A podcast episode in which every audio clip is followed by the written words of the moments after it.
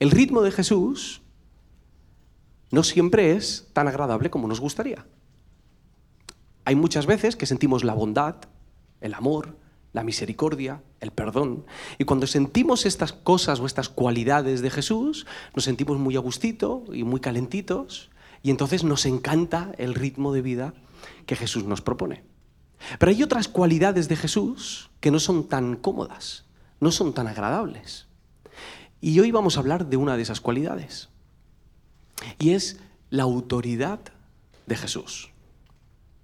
¿Cuál es tu relación con la autoridad en general? Es decir, ¿cómo te sientes, y no hace falta que respondas, por favor, ¿cómo te sientes cuando ves que alguien lleva la bandera de España? ¿O cómo te sientes cuando ves por el retrovisor que la policía está detrás?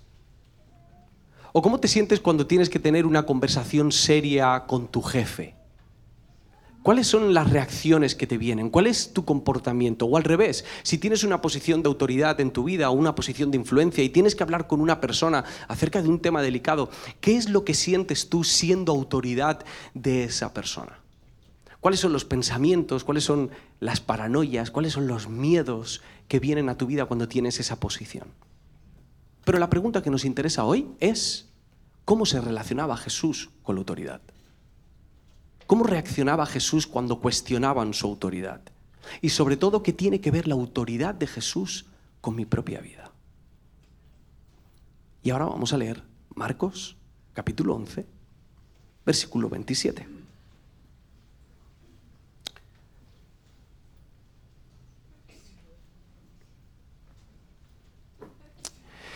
Dice, volvieron entonces a Jerusalén y andando él por el templo, y me gustaría hacer aquí el primer parón, andando él por el templo, ¿sabéis lo que había pasado en la escena anterior? ¿Lo recordáis? La escena anterior lo que había pasado es que Jesús había ido al templo y había volcado todas las mesas del templo. Y cuando está en, en ese momento, después de ese alboroto, vuelve otra vez al templo y dice, andando él por el templo, como si nada. El Señor que hace nada acaba de hacer esto, dice que está andando por el templo y vinieron a él los principales sacerdotes, los escribas y los ancianos. Y le dijeron, ¿con qué autoridad haces estas cosas? ¿Y quién te dio autoridad para hacer estas cosas? Normal que le hagan esta pregunta. Que es otra manera de decirle, ¿por qué has venido aquí a decirnos cómo tenemos que hacer nosotros las cosas? Hay una frase que suelen decir los niños pequeños que es la de, tú a mí no me mandas. Eso es lo que le están diciendo ellos. ¿Quién eres tú para venir aquí a evaluarnos? Cuando nosotros pensamos en la autoridad, nosotros la autoridad espiritual la sentimos de otro modo. Nosotros pensamos que una persona tiene autoridad cuando tiene conocimiento, o cuando tiene poder, o cuando tiene elocuencia, o cuando escuchas algo que te dice y la persona te pone los pelos de punta y tú dices, esta persona tiene autoridad, o como decimos los evangélicos, esta persona tiene unción por lo que está diciendo o por lo que está haciendo. Pero la autoridad para los rabinos, la autoridad para los líderes religiosos era otra historia totalmente diferente. Ellos entendían que habían dos tipos de rabinos o dos tipos de maestros de la ley. Estaban los que tenían autoridad y los que no tenían autoridad. Ambos eran acreditados y confiables. Estaban los que no tenían autoridad. Estos lo que podían hacer era enseñar a los demás las ideas aceptadas por la mayoría de los rabinos, es decir, la teología estándar. Ellos podían dar clases, ellos podían enseñar a los niños pequeños, a los adolescentes, a los más mayores. Esa era su labor. Pero luego habían rabinos con autoridad. Estos eran rabinos que eran nombrados por otros rabinos con autoridad y al nombrarles caballeros tenían podían hacer cosas que los demás no podían hacer. Por ejemplo, ellos podían hacer juicios legales. Otra cosa que podían hacer los maestros con autoridad era proponer nuevas interpretaciones de lo que se había estudiado hasta el momento. Y otra cosa que podían hacer estos maestros era llamar a discípulos para que les siguiesen y formarles. Eso solamente lo podían hacer los maestros con autoridad. Jesús hacía eso. Jesús hacía juicios legales, Jesús perdonaba pecados. Jesús proponía nuevas maneras de interpretar las escrituras y Jesús tenía discípulos. Por eso al principio del Evangelio, no sé si lo recordaréis, hay un versículo en el que dice que la gente se asombraba de su autoridad y no como los escribas. ¿Por qué? Porque los escribas no tenían esa autoridad. Los escribas no tenían esa potestad porque no habían sido nombrados para tener esa autoridad de poder hacer juicios legales, de poder presentar nuevas interpretaciones y de poder hacer discípulos. Así que lo que le están preguntando es, ¿quién te ha dado a ti esos credenciales? ¿Quién te ha dicho que tú puedes hacer esto? ¿Quién te ha ordenado a ti? Jesús respondiendo les dijo, os haré yo también una pregunta. Clásic.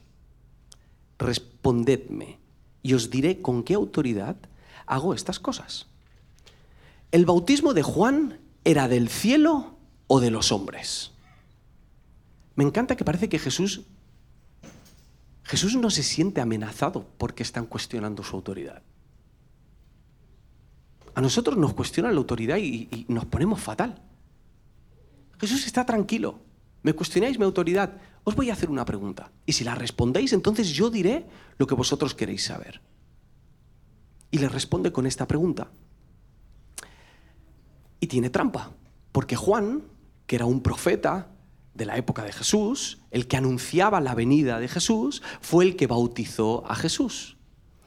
Por lo tanto, si ellos decían que Juan era o tenía autoridad divina, de algún modo estaban admitiendo que entonces el bautismo de Juan a Jesús era válido y que ese momento en el que el cielo se abre y se escuche una voz que dice, este es mi Hijo amado en quien tengo complacencia, es válido.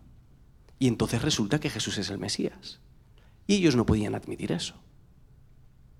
Pero tampoco podían decir que Juan tenía una autoridad que se había puesto él mismo. Tampoco podían decir que Juan era nombrado por sí mismo o que su autoridad no tenía valor. Dice el siguiente versículo, dice, entonces ellos discutían entre sí diciendo, si decimos del cielo dirá, ¿por qué pues no le creísteis? Y si decimos de los hombres, pero temían al pueblo, pues todos tenían a Juan como un verdadero profeta.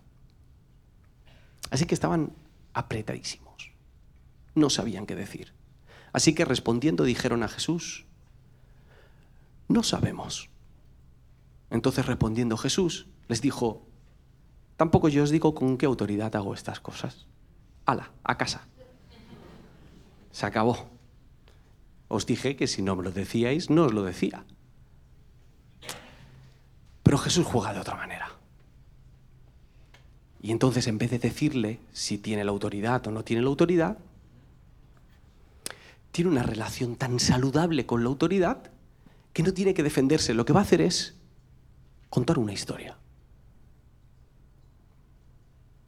Siguiente capítulo, versículo 1. Jesús les contó entonces esta parábola.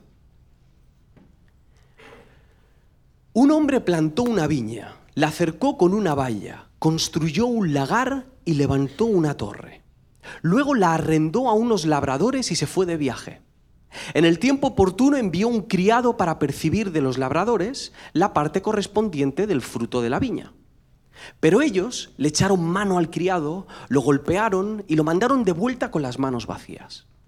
Volvió a enviarles otro criado, y ellos lo hirieron en la cabeza y lo llenaron de injurias. Luego mandó a otro, y a este lo asesinaron. Y lo mismo hicieron con otros muchos. A unos los hirieron y a otros los mataron. Cuando al amo ya únicamente le quedaba su hijo querido, lo envió por último a los viñadores pensando, a mi hijo lo respetarán. Pero aquellos labradores se dijeron unos a otros, este es el heredero, matémoslo y la herencia será nuestra. Y echándole mano, lo asesinaron y lo arrojaron fuera de la viña. ¿Qué hará pues el dueño de la viña? Llegará, hará perecer a esos labradores y dará la viña a otros. ¿No habéis leído este pasaje de las Escrituras? La piedra que desecharon los constructores se ha convertido en la piedra principal. Esto lo ha hecho el Señor y nos resulta verdaderamente maravilloso. Sus adversarios comprendieron que Jesús se había referido a ellos. Qué listos. Con esta parábola. Por eso trataban de apresarlo, aunque finalmente desistieron y se marcharon porque temían a la gente.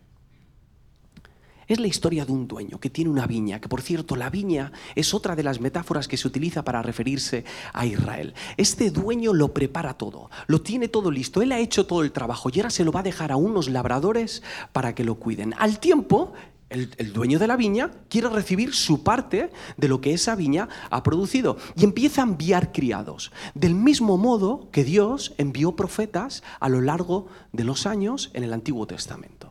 Cada uno de estos criados es como cada uno de estos profetas, que venía y le recordaba a la gente, hey, chicos, esta no es vuestra viña, esta viña es la viña de Dios. Vosotros que tenéis que rendir cuenta de esto que Dios os ha dado. Profeta, profeta, profeta, criado, criado, criado, heridos y asesinados, perseguidos o marginados. Hasta que llega un punto en el que el dueño de la casa de la viña, perdón, en el que quiere enviar a su hijo querido, pensando que no lo van a tocar. Pero los labradores piensan al revés. Él dicen, vale, si lo matamos de una vez por todas, nos hacemos dueños de esto. Nos lo quedamos. Algo que tenían que administrar era lo que se querían quedar.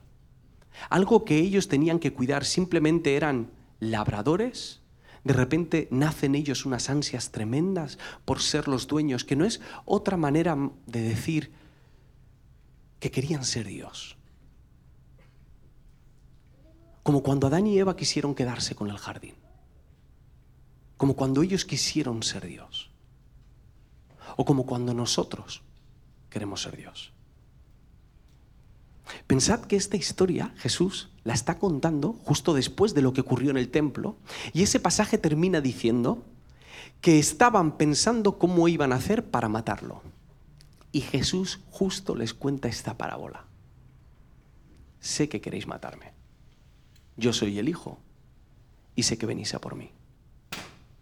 En resumen, lo que les está diciendo es, vengo en el nombre de Dios, yo soy el Mesías y vosotros no creéis, o sea, no sois quienes creéis que sois. Creéis que sois los dueños, pero no sois los dueños. Y por eso vais a ir a por mí. Lo que está en juego en este pasaje, y me gustaría que pusiésemos nuestro enfoque en esto, es que no se está cuestionando la autoridad de Dios. No se está cuestionando la autoridad de Jesús. Lo que Jesús está contando es que Dios es el dueño. Y por más daño que hagan, Dios sigue teniendo la capacidad de coger esa viña y dársela a otras personas. Lo que se cuestiona no es si Dios es la autoridad. Lo que se cuestiona es si Dios es su autoridad. Y en esta mañana, en nuestro diálogo interno, lo que se cuestiona no es si Dios es la autoridad, es si Dios es tu autoridad.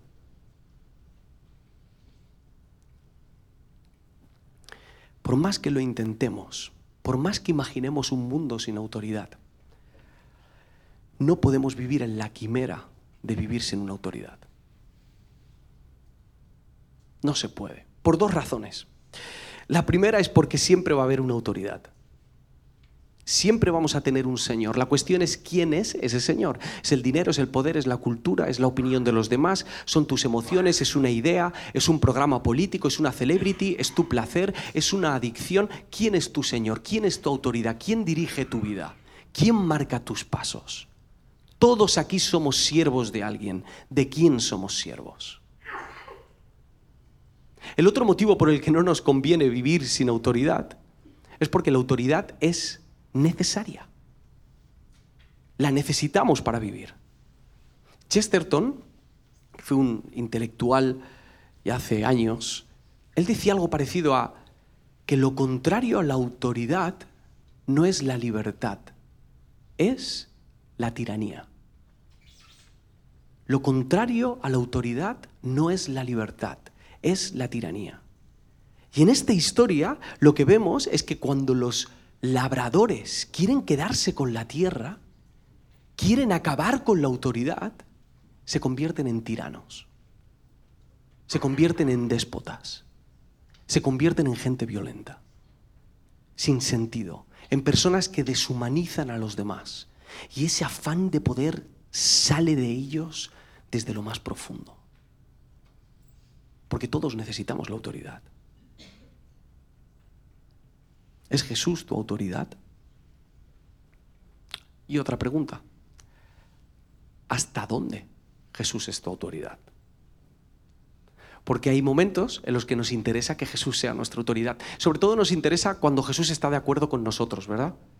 Cuando Jesús está de acuerdo conmigo, cuando Jesús tiene la misma opinión que yo, cuando Jesús tiene mi cosmovisión del mundo y del planeta y de cómo tienen que funcionar las cosas, vamos con Jesús, Jesús está conmigo y casi que lo cojo como un amuleto para poder defenderme a mí mismo. Pero ¿y cuando no estamos de acuerdo? Y en todas esas áreas de nuestra vida en las que no hemos dejado que Jesús sea nuestro Señor. No tengo ni idea de en qué punto te encuentras en tu relación con la autoridad y especialmente en tu relación con Jesús. Pero me gustaría animarte a que te replantes tu relación de autoridad con Jesús por una cuestión muy sencilla y muy importante que la leemos en este pasaje. Y es que esta autoridad está dispuesta a enviar a su Hijo y este Hijo está dispuesto a morir, a sacrificarse para ser tu autoridad. Y, eso es otro mundo. La autoridad en nuestra cultura funciona de otra manera.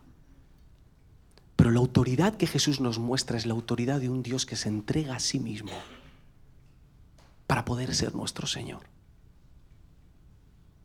Y eso le da una credibilidad. pensad en esto.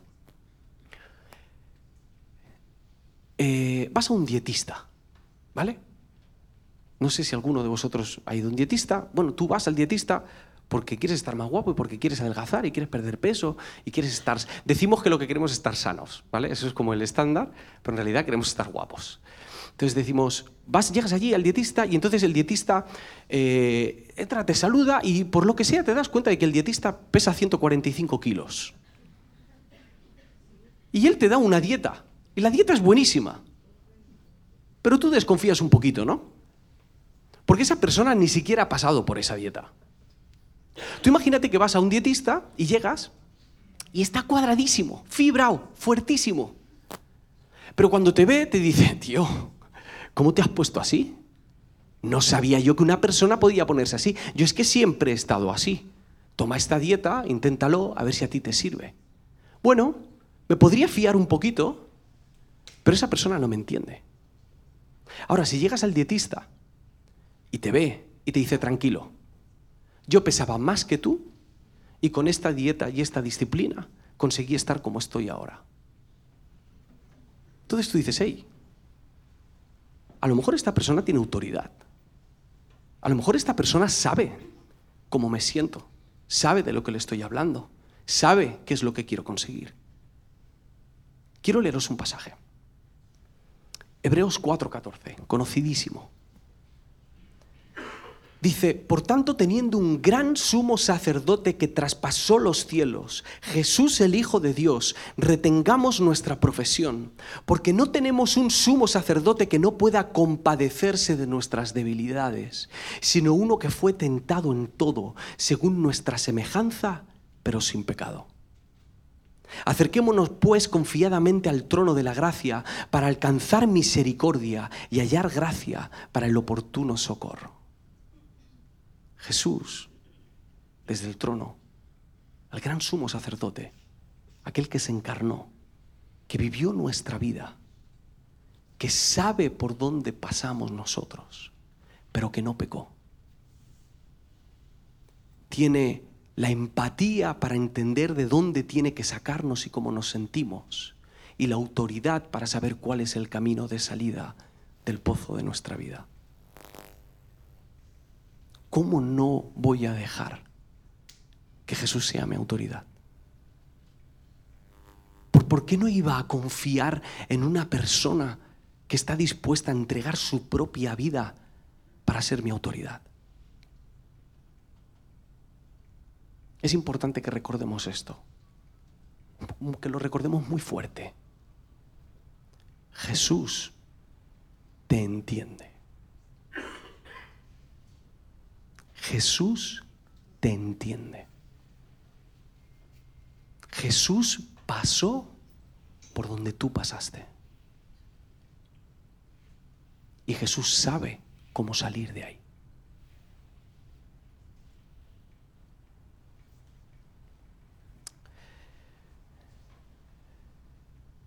Hay algo de este atributo de Jesús, de esta cualidad de Jesús, que es diferente al resto. Y es que la bondad de Jesús, tú puedes sentirla. Tú puedes estar pasando por un momento difícil en tu vida y tú puedes sentir la bondad. O puedes sentir la misericordia. O puedes tener una experiencia de arrepentimiento y de perdón muy fuerte. Y, sentir, cuando digo sentir, me refiero a con tus sentidos. O sea, vivirlo, llorarlo, eh, eh, eh, temblar. Pero la autoridad no siempre se siente. La autoridad se practica. La autoridad no es algo que te llega y entonces tú de repente sientes la autoridad de Jesús en tu vida. Tú decides si quieres que Jesús sea tu autoridad o que no lo sea. La cuestión es si vas a practicar esa autoridad. ¿Cómo se practica la autoridad? Bueno, pues voy a utilizar dos palabras que tampoco os van a volar mucho. La primera es rendirte y la segunda es obedece ríndete y obedece. Ríndete, o sea, confiesa, admite, renuncia que tu manera de organizar la vida no es la mejor. No pretendas ser el dueño de lo que Dios ha puesto para que tú administres. Deja a un lado tu propia sabiduría, deja a un lado tu manera de manejar tu economía, tus emociones, tus sentimientos, tu matrimonio, tu relación con tus hijos. Deja, deja a un lado esas ideas, ríndete. Y dile, vale Jesús, estoy dispuesto a poner todo esto a un lado ya que tú ahora manejes mi vida. Pero ese es solo el primer paso. Luego está el paso de obedecer. Luego está el paso de amar al prójimo, de amar a Dios, de ser generoso, de ser amoroso, de escuchar, de ser paciente, de ser misericordioso, de imitar a Jesús, de dejar tu propio ritmo de vida para abrazar el ritmo de vida de nuestro Señor. Todo lo que hay fuera de la autoridad de Jesús es violencia, es tiranía, es cansancio para tu alma, es un ritmo de vida agotador, es falso, es religioso, es acaparador, es egoísta y te va a destrozar por dentro. Pero ¿cómo podría ser tu vida si permites que Jesús que se puso en tu lugar fuese tu autoridad.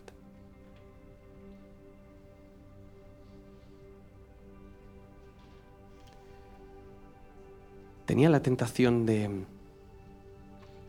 buscar un final más inspirador.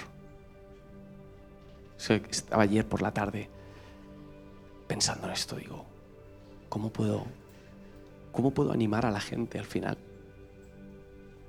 Y, esta mañana estaba leyendo el pasaje y digo, ¿y si nos quedamos con el sabor de boca con el que se quedaron estos maestros de la ley?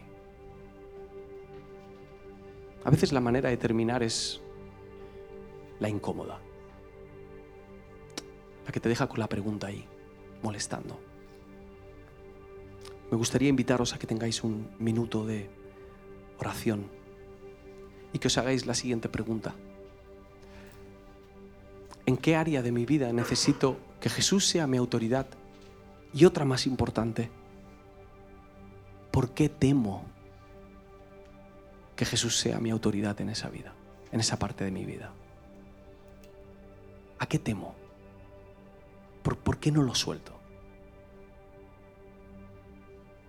Podemos orar durante el próximo minuto.